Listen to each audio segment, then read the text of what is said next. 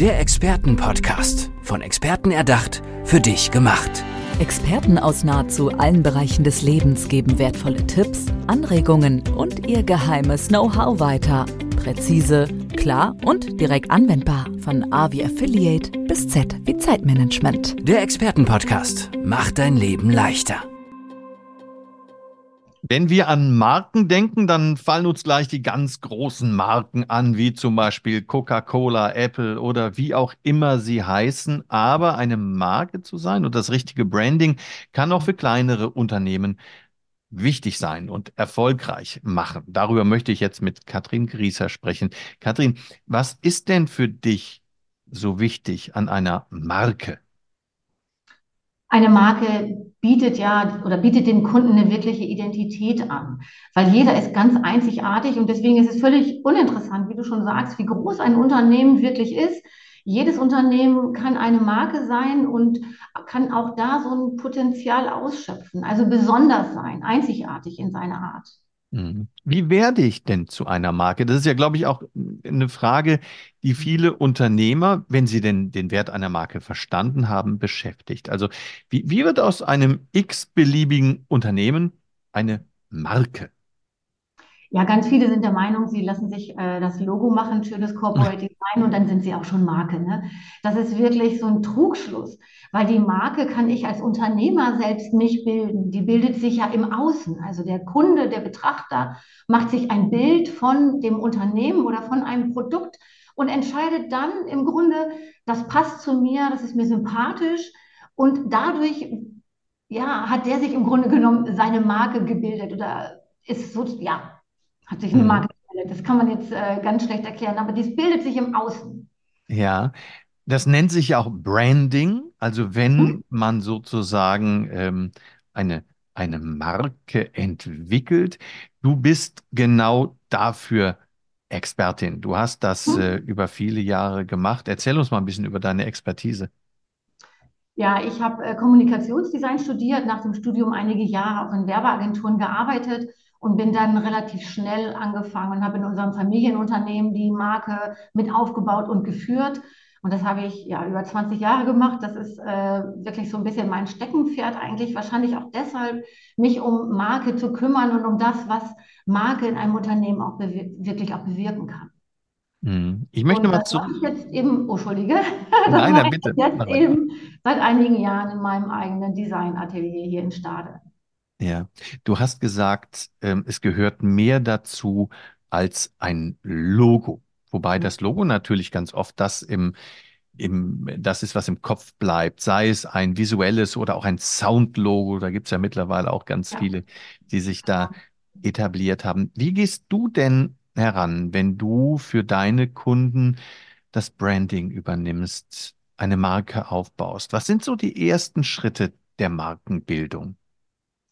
Vielfach haben meine Kunden ja schon ein Logo, was sie über mehrere Jahre haben. Also dann beginnen wir natürlich zu schauen, wo steht das Unternehmen jetzt im Wettbewerb. Wir gucken auch, ist ähm, nicht nur das Logo in der Optik noch aktuell, sondern einfach auch transportiert es auch die Unternehmenswerte noch. Ganz wichtig, gerade im Hinblick der Markenbildung, ist wirklich die Unternehmensidentität oder die Markenidentität. Darum geht es, weil das ist doch im Endeffekt auch das, was den Unterschied macht warum mir ein Produkt sympathischer ist oder ein Unternehmen sympathischer ist als ein anderes. Das sind diese feinen Unterschiede, die eine Marke eigentlich auch ganz wichtig transportieren sollte nach außen. Mhm. Die Identität muss man sich anschauen. Ja, es letzten Endes ja auch wie, wie, wie bei, bei Menschen, bei Experten. Man kann ja objektiv oftmals nur ganz schwer auch Leistungen miteinander vergleichen. Ich sage das immer, ob ein Zahnarzt gut ist oder nicht, das kann ich nicht beurteilen. Ich gucke mir ja vorher nicht die Examen an, sondern das hat ja auch ganz viel, du hast es eben gesagt, mit Sympathie, mit, mit Gefühl zu tun. Das heißt, für dich ist, glaube ich, dann wahrscheinlich auch deine Erfahrung das, was so unschätzbar wichtig ist, wenn es um die Markenbildung geht, oder? Ähm, ja, das kann man schon so sagen. Ich habe viele Jahre auch als Freelancer gearbeitet und da gilt es ja auch ganz schnell, äh, ich sage jetzt mal, so eine Marke oder so ein Unternehmen zu erfassen. Und das ist das, was, glaube ich, auch den Unterschied macht vielfach, dass man ein Gefühl und ein Gespür dafür bekommt, was macht diese Marke aus oder so ein Unternehmen, was ähm, ist das Besondere. Und diese, diese Einzigartigkeit ist ja die Grundlage der Identität, sage ich jetzt mal. Und das wiederum, dadurch ist ja überhaupt eine Identifikation erst möglich mit dem Unternehmen. Ne? Mhm. Jetzt hast du ja auch gesagt, ähm, es sind eben nicht nur die Großen, die Marke werden können, die ein Branding brauchen, sondern eben auch kleine und mittelständische Unternehmen. Ich schätze mal, dass du oftmals aus deinen frischen Kunden hörst, brauche ich nicht. Erklär uns nochmal, warum das unbedingt wichtig ist. Wenn wir uns überlegen, dass in der momentanen Zeit werden wir alle durch die Digitalisierung auch, also ja, regelrecht beschossen von Angeboten. Alles findet digital statt, am Rechner, am Handy. Wir müssen schaffen, oder jeder sollte es schaffen, seine Zielgruppe so gezielt anzutreffen und auch so zu kommunizieren, ähm, dass man entsprechend wahrgenommen wird. Das ist ganz wichtig, dass diese strategischen Aufgaben zunächst eben ähm, erledigt wird, damit das überhaupt gelingt. Weil wie, wie soll ich aufmerksam machen in dieser Geschwindigkeit? Ne? Ich sage immer, wenn man so auf so ein Handy guckt, das finde ich ist ein perfektes Beispiel. Ja. Zwischen ja alle immer nur zur Seite und ähm, eine Marke ermöglicht es dem Unternehmen so auf sich aufmerksam zu machen, dass man einfach auch nach oben swiped und mehr wissen will, weißt du? Mhm. Mhm. Wie, gehst, wie, wie, gehst du denn praktisch vor mit, mit deinen, vor allem auch mit neuen Kunden? Wie entwickelt man? Das ist wahrscheinlich auch ein gemeinsamer Prozess, oder? Kannst du uns Fall. da mal abholen? Auf jeden Fall. Also ich beginne in der Regel mit einem Markenworkshop. Das mache ich ganz gerne vor Ort, wenn das möglich ist, dass man, äh, ich nenne es Markenworkshop, dass man guckt, wie die Ist-Situation ist. Ne? Das ist ja ganz wichtig. Ich muss sehen, wie funktioniert das Unternehmen, wie ist die Kommunikation aufgestellt, ähm, welche Visionen hat im Grunde genommen ja auch, ähm, ich sage jetzt mal, der Anfang, der, das, der Unternehmer zu Beginn mal gehabt? Ne? Was war so der Grund, warum er sich selbstständig gemacht hat und gesagt hat, ich mache es anders oder ich mache es besser? Und wie bringen wir das äh, heute noch in Verbindung mit der Zielgruppe? Und das muss erstmal erarbeitet werden und dann muss man sagt immer, die Marke geschärft werden, nochmal genau geguckt werden, ist meine Zielgruppe noch die gleiche, hat sich da was verändert, muss ich da sprachlich anders reagieren, wenn sie jünger geworden ist? Oder ist meine Zielgruppe so alt inzwischen, dass ich Jüngere ansprechen muss, langfristig gesehen? Also sind viele Fragen auch, was die Zielgruppe betrifft, äh, die ganz entscheidend sind, auch in der weiteren Kommunikation. Mhm.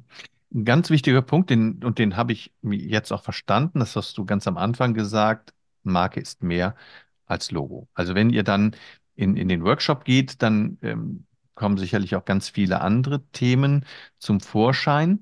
Das, was am Ende entwickelt wird, ist natürlich A, auch ein Logo, aber was denn noch? Was macht jetzt praktisch nach deinem Workshop und vielleicht weiteren Schritten meine Marke aus?